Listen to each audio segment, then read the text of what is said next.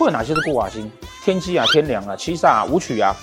或者是里面做寡数嘛？那实际上呢，那就表示说这些人呢，他自己在感情上面会有比较清楚的价值，然后会有比较清楚的自己要干嘛。那如果说这些所谓的孤寡星是他比较清楚他的感情一定要什么东西，他不愿意妥协，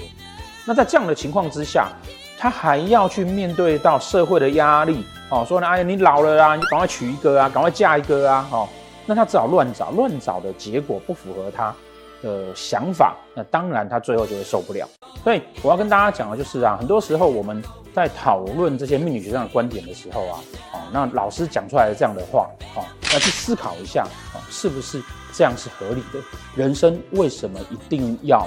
去找一个人陪你走一辈子？你的生命为什么不能让很多人来丰富？以及当两个人不适合的时候，为什么一定要勉强在一起呢？